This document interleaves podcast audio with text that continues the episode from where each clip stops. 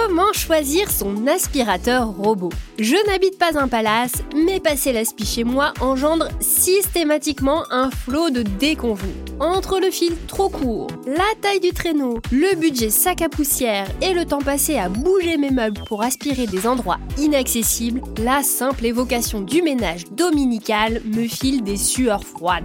J'ai bien essayé les aspi-balais, mais leur autonomie aussi limitée que la taille de leur réservoir, les changements de brosse à répétition et leur poids tenu à de bras m'ont vite découragé. Et surtout, ça ne règle pas le problème du temps passé à faire la poussière, alors que je pourrais faire mille autres choses bien plus palpitantes. Au bord du burn-out domestique, j'ai pris la meilleure décision de ma vie. J'ai investi dans un aspirateur robot. Je vous donne donc mes conseils pour trouver la perle rare en fonction de ses performances et de vos besoins. Salut, c'est Chloé et vous écoutez le podcast tech de l'éclaireur Fnac qui vous donne tous les conseils pour bien choisir vos équipements high-tech. Ceux qui me connaissent bien le savent, je suis né pour le chaos.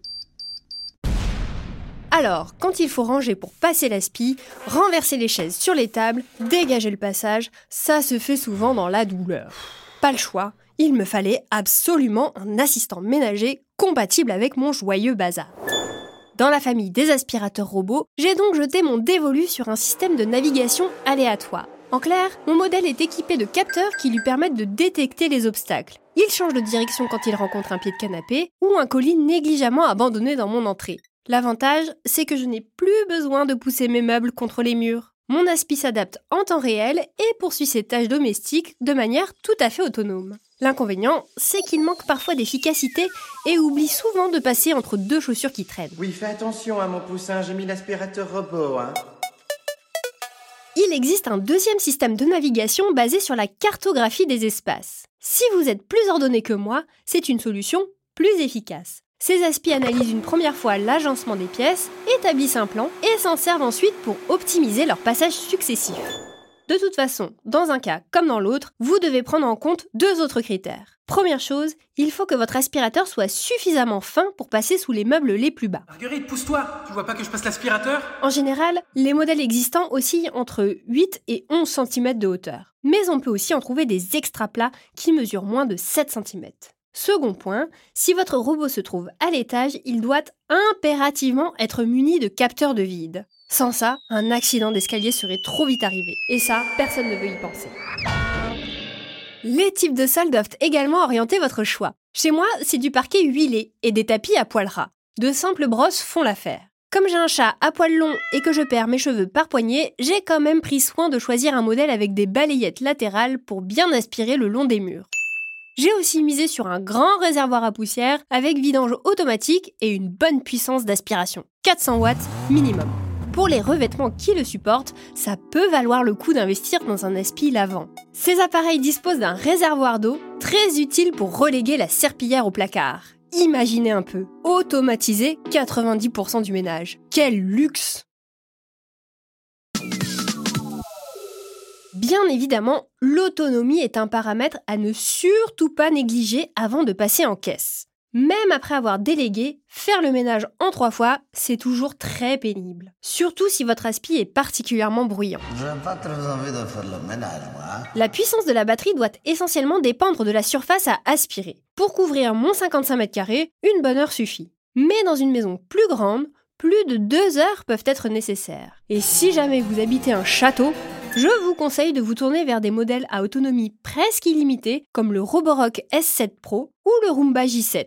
Ce n'est pas que la batterie ne se décharge jamais, mais que l'aspi est capable de retourner tout seul à sa base pour se recharger avant de reprendre son travail là où il s'était arrêté. Pratique Je l'ai rapidement évoqué, mais le niveau sonore doit orienter votre achat en particulier si vous aspirez quand vous êtes à la maison. En moyenne, les robots émettent entre 75 et 80 décibels. Pour vous donner un ordre d'idée, ça correspond au bruit d'une voiture en circulation. Pas franchement super silencieux. On peut facilement trouver des produits émettant entre 65 et 70 décibels. C'est à peu près équivalent à une conversation animée en lieu clos. Mais il existe aussi des modèles vraiment silencieux, comme le Roomba 772E, mesuré à 61 décibels, ou le Roborock S8, qui descend à 55 décibels. Tous ces critères de sélection devraient normalement vous avoir aidé à mieux cerner vos besoins. Je terminerai sur quelques points secondaires très utiles si vous hésitez encore entre deux ou trois modèles. Première option, la prise en charge des commandes vocales. Tous les aspiro-robots disposent d'une interface de contrôle sur smartphone. Mais certains d'entre eux sont aussi compatibles avec les assistants intelligents Amazon, Google et Siri, ce qui vous permet d'ordonner une session ménage sans lever le petit doigt. C'est par exemple le cas du Mi Vacuum X10. La programmation ponctuelle ou régulière de départ en différé vous permet aussi de lancer automatiquement vos aspirations quand vous êtes au travail ou en balade. Et ça, c'est quand même très utile si vous êtes tête en l'air et que votre aspi fait autant de bruit qu'un chantier en construction. Pensez enfin que si votre aspi se charge du ménage pour vous, vous devrez vous occuper de son entretien à lui. Il faut donc qu'il soit facilement démontable et nettoyable pour qu'il conserve sa puissance d'aspiration. Alors, prêt à troquer votre bon vieux traîneau contre un aspirobot Si vous hésitez encore sur le modèle, concentrez-vous sur trois points essentiels. Puissance d'aspiration, l'autonomie et le niveau sonore de l'aspirateur. Ces critères étudiés en fonction de la surface à aspirer et des revêtements de vos sols devraient déjà resserrer vos recherches autour de 5 ou 6 produits. Ensuite, ben, c'est surtout une question de budget, puisqu'un aspirobot coûte en moyenne entre 100 euros et 1500 euros.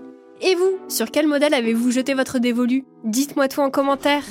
L'aspirateur J'ai oublié de l'éteindre Le podcast tech de l'éclaireur Fnac, c'est déjà fini, et je vous dis à très vite pour un nouvel épisode.